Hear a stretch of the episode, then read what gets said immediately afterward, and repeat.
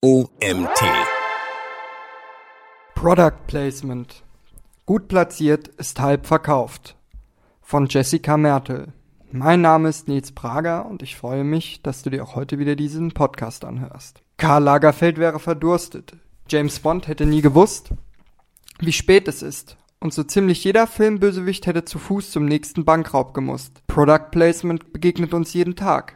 Es handelt sich dabei nicht um eine Maßnahme, die erst seitdem es Insta-Stories gibt, allgegenwärtig ist. Product Placements, zu Deutsch Produktplatzierung, gehören zu den absoluten Grunddisziplinen im Marketing. Unter dem Begriff sammeln sich derart viele verschiedene Werbemaßnahmen, dass sogar die Frage erlaubt wäre, was denn eigentlich keine Produktplatzierung ist. Im folgenden Beitrag erfährst du, wie der Begriff definiert wird, welche rechtlichen Grundlagen bestehen, worauf es bei erfolgreichen Product Placements ankommt und wie du sie messen kannst. Was sind Product Placements? Werbung muss gekennzeichnet werden. Das haben nicht nur Influencer vor einigen Jahren verstehen müssen. Auch die Werbetreibenden vor 70 Jahren mussten lernen, dass es, seitdem es TV-Werbespots gibt, die Zuschauer in der Lage sein müssen, Werbung deutlich als solche zu identifizieren. Das Trennungs- und Kennzeichnungsgebot in Klammern Paragraph 7 Absatz 3 RStV sah demnach vor, dass der Schriftzug Werbung wenigstens drei Sekunden vor einem Werbeblock Bildschirmfüllen zu lesen sein muss. Wir wissen, bei der nur nach Ankündigung erscheinenden Werbeeinheit ist es jedoch nicht geblieben. Unternehmen und Agenturen fanden neue Wege, ihre Produkte für ihre Zielgruppe zu platzieren. Sie mussten gar nicht lange danach suchen. Denn genau hier auf der Leinwand entstanden sie. Die ersten Product Placements. Die Definition des Begriffs beschränkte sich daher zunächst nur auf das Einfügen von Produktnamen, Logos und Reklametafeln in die Handlung von Kinoszenen. Doch musste mit jedem neuen Medium, jeder neuen Plattform und jedem zusätzlichen Rechtsstreit diese Definition erweitert werden. Heute kennzeichnen folgende Merkmale eine Produktplatzierung. Erstens. Product Placement beschreibt die gezielte Platzierung von markierten oder nicht markierten Produkten, Orten, Meinungen, Dienstleistungen, Firmennamen bzw. Firmenlogos zu Werbezwecken. Zweitens. Diese Platzierung findet in einem kompatiblen redaktionellen Handlungsablauf statt. Drittens. Sie kann sowohl akustisch als auch visuell platziert werden. Viertens. Product Placements können in den Handlungen von Fernseh- bzw. Kinofilmen, Musikvideos, Theatern, Zirkussen, Videoclips, Events, Zeitungen, Computerspielen oder Social Media auftauchen. Fünftens. Die Platzierung erfolgt gegen Entgelt oder sonstige Gegenleistungen. Die ersten Product Placements der Geschichte. Nachdem du nun noch offiziell weißt, was eine Produktplatzierung ist, ist es spannend zu erfahren, welche Unternehmen zu den Pionieren dieses Marketingterrains gehören. Denn schon lange vor dem ersten TV-Spot waren in den Filmen der 1920er Jahre Produkte wie Mode oder Autos außerhalb des Werbeblocks zu finden. Der erste prägnante Auftritt eines Produkts stammt jedoch aus dem Jahr 1956. Eine Tafel Schokolade der Firma Suchard präsentierte sich hier 18 Sekunden lang im Fokus des Films und ewig singen die Wälder. Die 60er markierten die Blütezeit der neuen Maßnahmen. Auch der Begriff der Dauerwerbesendung entstand in dieser Zeit als Reaktion von Zuschauern und Kritikern auf Filme, die übermäßig oder sehr aufdringliche Produkte zeigten. Jahrzehnte voller Product Placements sollten folgen. Die Beziehungen der Protagonisten zu den Produkten sind teils legendär. Dass James Bond BMW fährt und Omega Uhren trägt, wurde zum festen Charakterzug der Figur. Mehr Branding geht nicht. Formen des Product Placements. Dass uns Werbebotschaften heutzutage rund um die Uhr und an fast jedem Ort umgeben, ist der nächsten wichtigen Tatsache geschuldet. Die Formen der Produktplatzierung, auch Werbeintegration genannt, sind so vielfältig und differenziert wie die Medienlandschaft selbst. Die Arten lassen sich nach der Art der Präsentationsform, der Art des platzierten Objektes und nach dem Grad der Programmierintegration unterscheiden, vom kleinen Advertorial bis zum ganzen Handlungsstrang. Wie ist die Präsentationsform? Die einfache Frage hier. Sieht oder hört der oder die Zuschauer das Objekt? Handelt es sich also um eine visuelle oder verbale Platzierung? Man sollte an dieser Stelle meinen, dass visuelle Platzierungen überwiegen. Doch wie oft unterhält sich Carrie Bradshaw in Sex and the City über Chanel und Co. Erinnerst du dich außerdem an das Gespräch von James Bond in Casino Royale? Schöne Uhr. Rolex? Nein. Omega. Produktplatzierung können wir also nicht nur sehen, sondern oft auch nur hören oder lesen. Wie ist der Grad der Programmierintegration? Hier unterscheiden wir zwischen On-Set Placement und Creative Placement. Bei ersterem ist das Produkt nicht relevant für die Handlung des Films, des Spiels, der Show oder der Story. Die auch als stille Platzierung beschriebene Form tritt am häufigsten auf.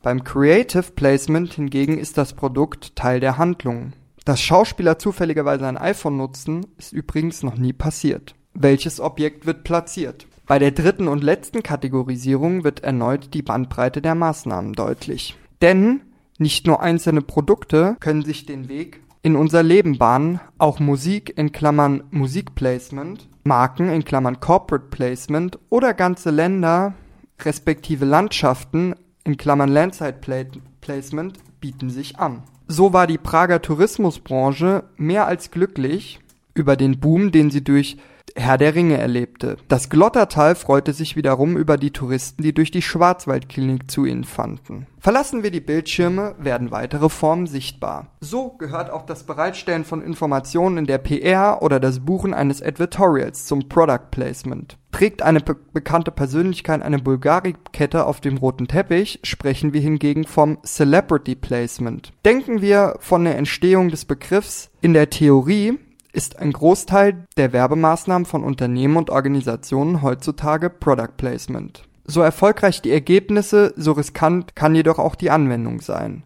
Denn eines zeigen zahllose Beispiele aus der Vergangenheit. Skandale um Schleichwerbung können ebenso zum Product Placement gehören wie legendäre Bond-Szenen. Rechtliche Rahmenbedingungen.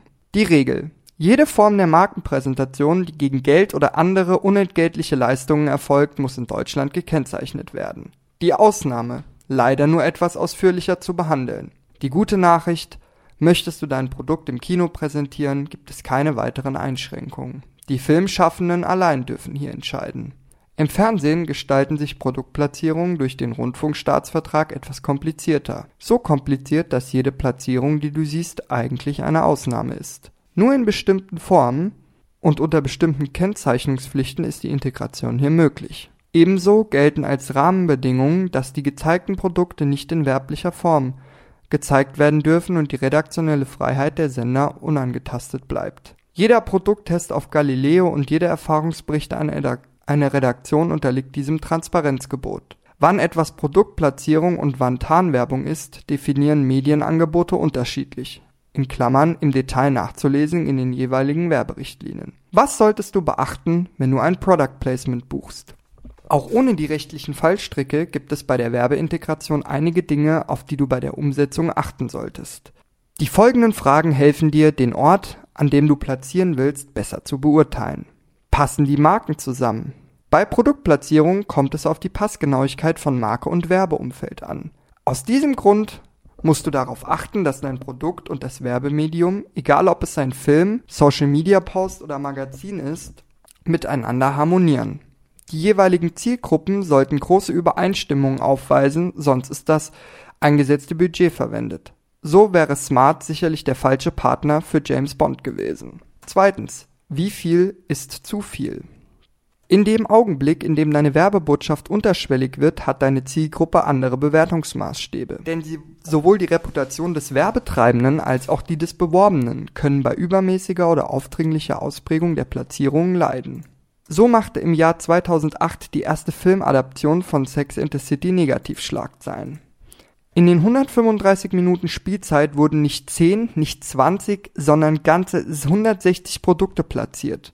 Übertragen wir diese Schlagzahl auf den Feed eines Influencers, würden wir sicherlich davon absehen, der 161. Kooperationspartner zu werden. Die Zuschauer nehmen diesen Beschuss vielleicht auch als solchen wahr. Drittens reicht ein einmaliger Auftritt. Die Fülle an möglichen Integrationen macht eine einfache Antwort schwer. Natürlich hat es einen Effekt für McDonald's, wenn die Protagonisten eines Films einmal dort essen. In Klammern geschehen in das fünfte Element. Doch für Unternehmen, deren Bekanntheitsgrad unter dem von McDonald's liegt, gilt nein.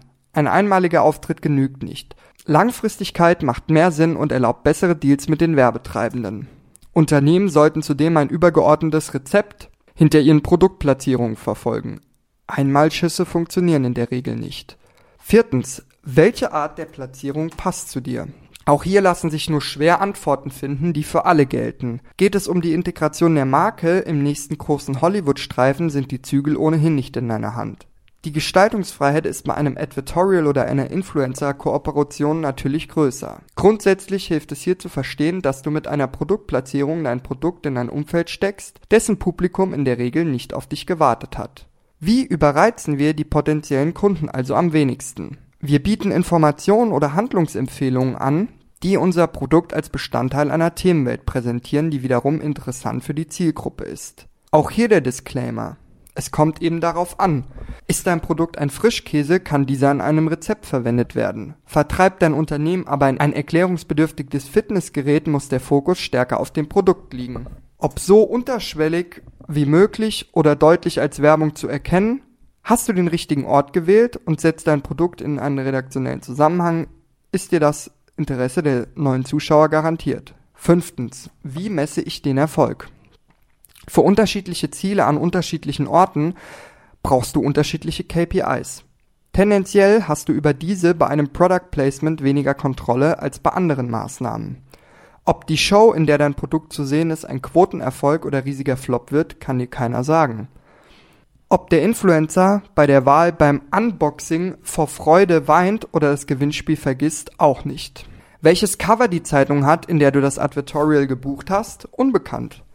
Natürlich gehören Reichweiten, Interaktionsraten und Conversion Rates auch zum Standard. Welche fundamentalen Effekte es aber beispielsweise für BMW hat, Bonds Partner für die Ewigkeit zu sein, wir werden es nie in Zahlen gießen können. Fazit. Product Placements eignen sich für jedes Unternehmen. Damit ist nicht gemeint, dass jede Platzierung gut funktioniert. Doch eignet sich Product Placement für jedes Produkt, dessen Zielgruppe Filme oder Fernsehen schaut, Radio oder Podcasts hört, irgendeine Form von Zeitung oder Zeitschrift liest oder einfach nur Instagram nutzt. Sprich, für jedes Unternehmen. Es gibt sie zudem in jeder Preisklasse. Wer das Budget für den nächsten Bondstreifen also nicht hat, kann sein Produkt zunächst in einer Zeitschrift oder in dem Feed seines Lieblingsblogs platzieren. Das Wichtigste bleibt dabei, Orte auszuwählen, die das Produkt willkommen heißen und die Integration so natürlich wie möglich gestalten.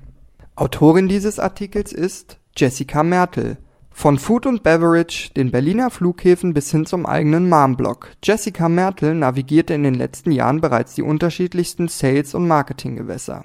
Nun heuert sie als Head of Sales bei der Happy Gang an.